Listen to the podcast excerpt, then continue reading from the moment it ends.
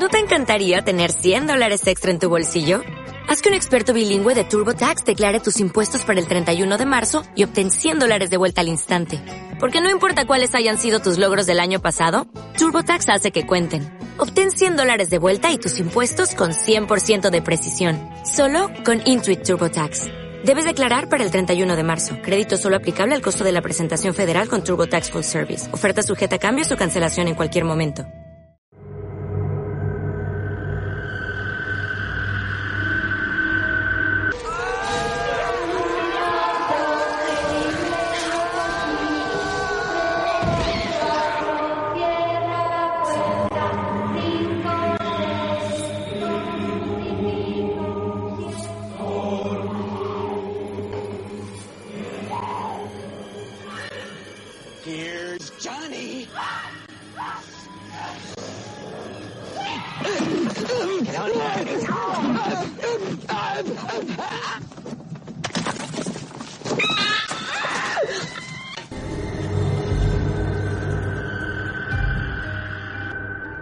¿Pero qué es esto? Ni idea, pero esto qué No es, sé. madre mía, qué miedo, ¿Esto ¿no? de qué va?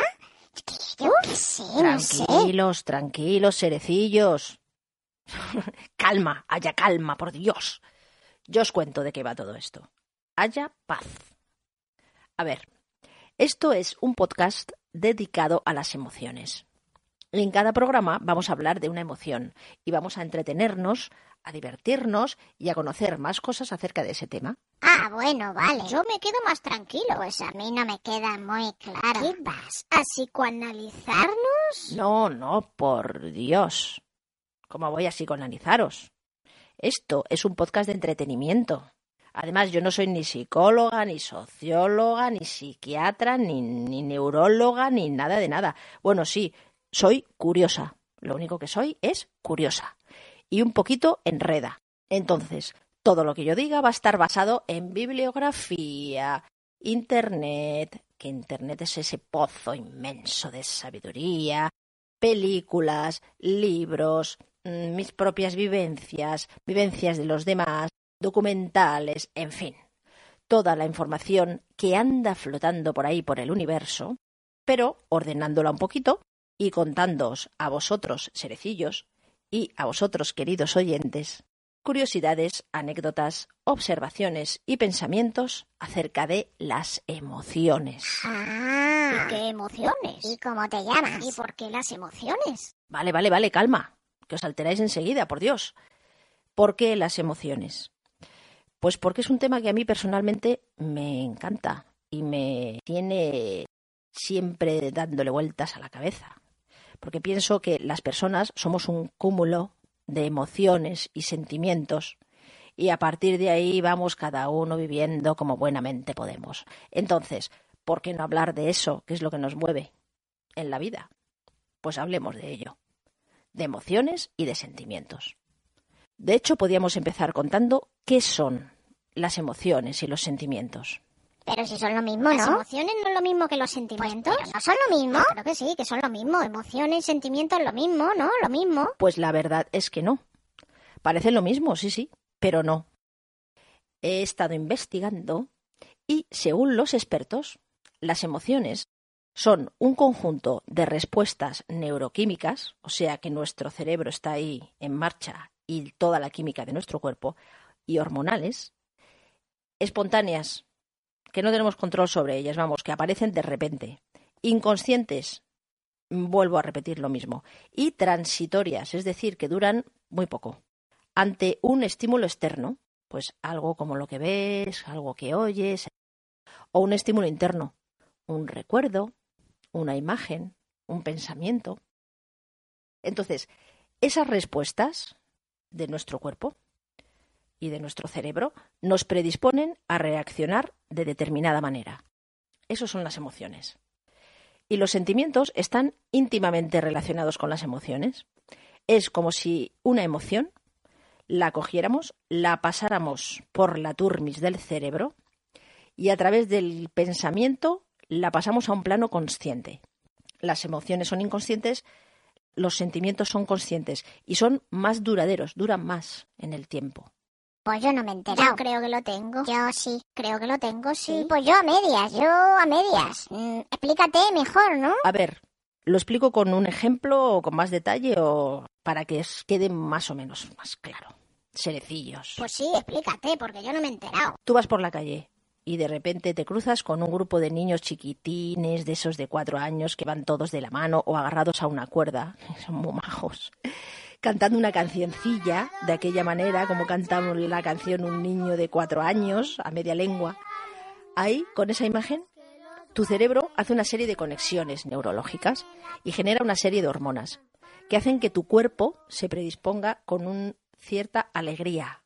Tu cuerpo sonríe, te sientes alegre, tu cara se ilumina, tu boca se inclina hacia arriba, los ojos se ponen más brillantes, te pones contento.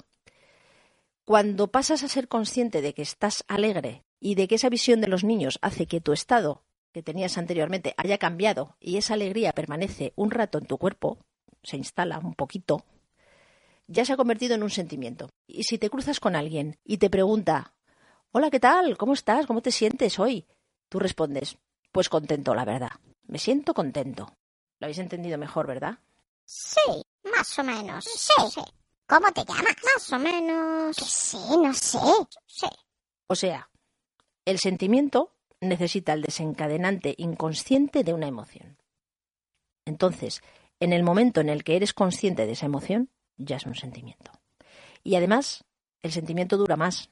Dura tanto como nuestro consciente dedique tiempo a pensar en él.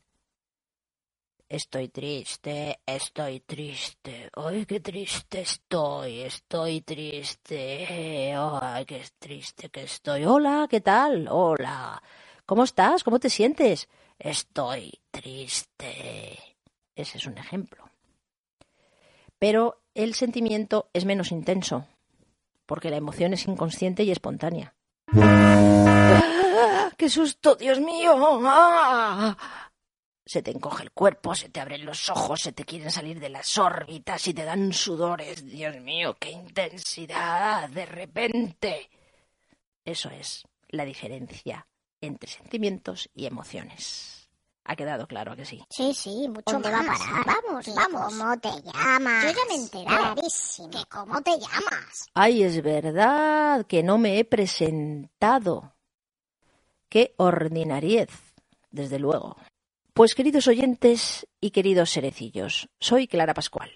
Y voy a estar aquí dándoos la turra, si os apetece, claro, hablando de emociones y sentimientos, como la tristeza, la felicidad, el miedo, la sorpresa, el asco, la ira, etcétera, etcétera, etcétera.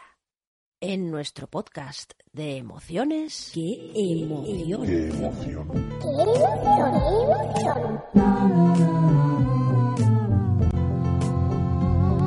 ¡Qué emoción! Bueno, y sin más dilación, imagino que con el audio que habéis oído al principio del programa habréis adivinado de qué emoción vamos a hablar hoy. Yo me he cagado. Efectivamente, hoy en qué emoción vamos a hablar del... El miedo.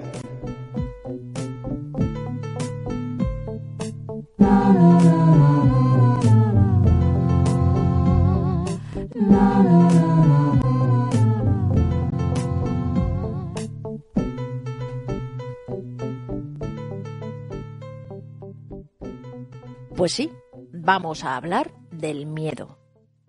Y todo principio empieza con una definición, ¿no? Entonces, definámoslo.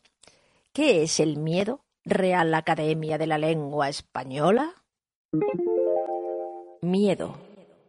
Del latín metus, temor. Dícese de una angustia por un riesgo o daño real o imaginario. Dícese del recelo o aprensión que alguien tiene de que le suceda algo contrario a lo que desea.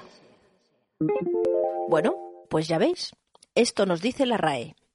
Una angustia por sufrir un daño real o imaginado. Vamos, que nuestra creatividad juega una baza importante a la hora de sentir miedo. Pero claro, esta es una definición de diccionario. Lo ideal sería saber qué es para la gente el miedo, para cada uno de vosotros. ¿Cómo lo definiríais? Lo suyo sería liarme la manta a la cabeza e ir puerta por puerta, ton, ton, ton, preguntándoos a cada uno, oye tú, ¿qué es el miedo? ¿Qué tal? Pero como humanamente no es posible, porque no me puedo dividir en miles de claras, aunque me gustaría, lo que sí he hecho es salir a la calle y preguntar a una muestra de distintas personas, de distintas edades, géneros, aspectos y variaciones posibles del mundo mundial, ¿qué es el miedo? Y este es el resultado. ¿Cómo definirías tú el miedo? ¿Qué es el miedo? Mm, el miedo es eh, desconocer algo. Yo creo que el miedo para mí es una sensación que te hace sentir incómodo. Eh, terror. Pues yo, inseguridad. Me pongo muy nerviosa y grito. Terror. Qué difícil la pregunta. Eh, horrible, una sensación, un sentimiento horrible. Mm, desesperación, ansiedad. Bueno, ¿qué os parece? Qué diversidad de respuestas. Cada uno a su modo, con sus sensaciones, con sus pensamientos. La verdad es que es difícil definir una emoción. Te salen siempre adjetivos, se autodefine en sí misma. ¿Qué es el miedo? Pues el miedo es sentir miedo. Efectivamente. Así que he enredado y he buscado definiciones varias, diversas, de psicólogos, psiquiatras, neurólogos y demás, y he hecho un pupurri que os voy a contar ahora. Según los expertos, el miedo es una reacción de nuestro cerebro ante una amenaza, que puede ser una amenaza real o imaginaria. Esta reacción del cerebro genera una serie de sustancias químicas que se propagan a través de nuestro cuerpo y lo preparan para una respuesta de lucha o de huida ante esa amenaza o de escondernos. ¿Cuál es el objetivo de todo esto? ¿Para qué existe el miedo? Pues está claro, para lo mismo que sirve todo. Darwin era un tío bastante inteligente. Esto tiene el objetivo de garantizar nuestra supervivencia. Mola, ¿eh? ¿Qué os parece si vamos desgranando todo esto? Lo del cerebro, lo de las amenazas imaginarias. Vamos por partes. Como hemos dicho, el miedo es una reacción de nuestro cerebro ante una amenaza. ¿Qué hace el cerebro entonces cuando percibe esa amenaza? Eso, ¿qué hace? ¿Qué hace el cerebro? ¿Qué cerebro? El, el cerebro, ¿qué hace? El mío no hace nada. ¿Cómo que no? Mi cerebro no hace nada. ¿Qué hace el cerebro?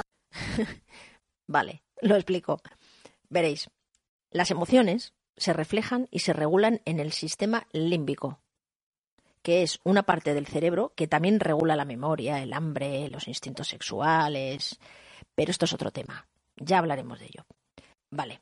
Pues en el sistema límbico está la amígdala, que es la que dirige todas las reacciones relacionadas con el miedo y genera en un lapso mínimo, en un microsegundo, cambios fisiológicos, cambios en nuestro cuerpo, que son alucinantes, asombrosos. Prácticamente nos otorgan superpoderes para luchar o para huir, o para escondernos y camuflarnos, cual insecto palo. Lo que haga falta para no morir. qué cambios suceden en nuestro cuerpo que son como superpoderes. Os los cuento, vais a flipar. En cuestión de segundos, aumenta la frecuencia cardíaca. El corazón se pone a mil. Papá, papá, papá, papá. Los vasos sanguíneos centrales se dilatan para llenar los órganos vitales de oxígeno y de nutrientes. Y los músculos se bombean con sangre y se tensan, listos para reaccionar. Por otro lado, se liberan un montón de hormonas. Se libera cortisol, por ejemplo, que provoca el aumento de la presión arterial, el azúcar en la sangre, que nos da un impulsazo de energía brutal, y los glóbulos blancos, por si acaso eh, hay heridos en la batalla, y convierte los ácidos grasos en energía. El cuerpo entero se prepara para la lucha o para salir corriendo a toda velocidad y batir tu propia marca como nunca hubieras imaginado. También hay cambios en el metabolismo. Metabólicamente aumenta la adrenalina y la, a ver si digo bien estas palabras porque es de flipar. Los que les inventan los nombres a las cosas eh, lo hacen de cachondeíto, solo para saberlo ellos. Aumenta la catecolamina, la epinefrina, esa sí os sonará, y la norepinefrina. Toma ya. Que reducen, bueno, ¿para qué aumenta todas estas cosas? Porque estas cosas reducen, por ejemplo, la actividad en el estómago y los intestinos. Porque en este momento no los necesitas para nada. ¿Para qué van a tener actividad? Para nada. Lo único que sientes son las mariposas esas en el estómago cuando tienes miedo. Y estas hormonas también preparan los músculos para una acción violenta. Porque en ese momento sí los necesitas, los necesitas para todo, para luchar contra el mal.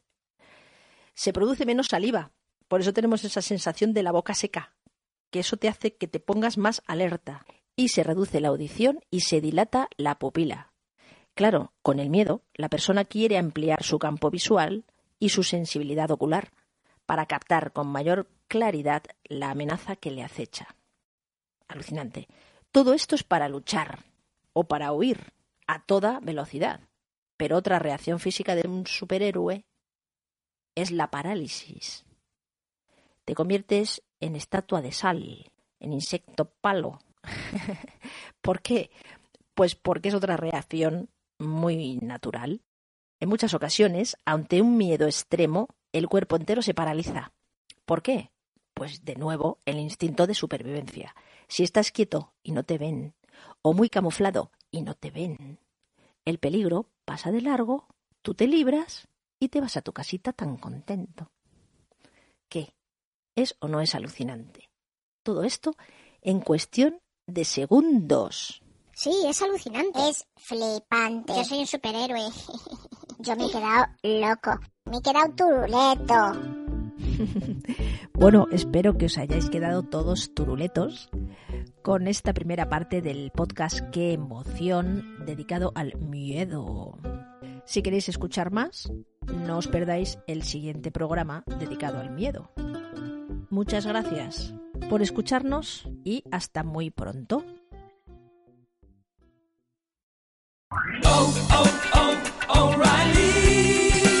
You need parts? O'Reilly Auto Parts has parts. Need them fast? We've got fast. No matter what you need, we have thousands of professional parts people doing their part to make sure you have it. Product availability. Just one part that makes O'Reilly stand apart. The professional parts people. Oh, oh.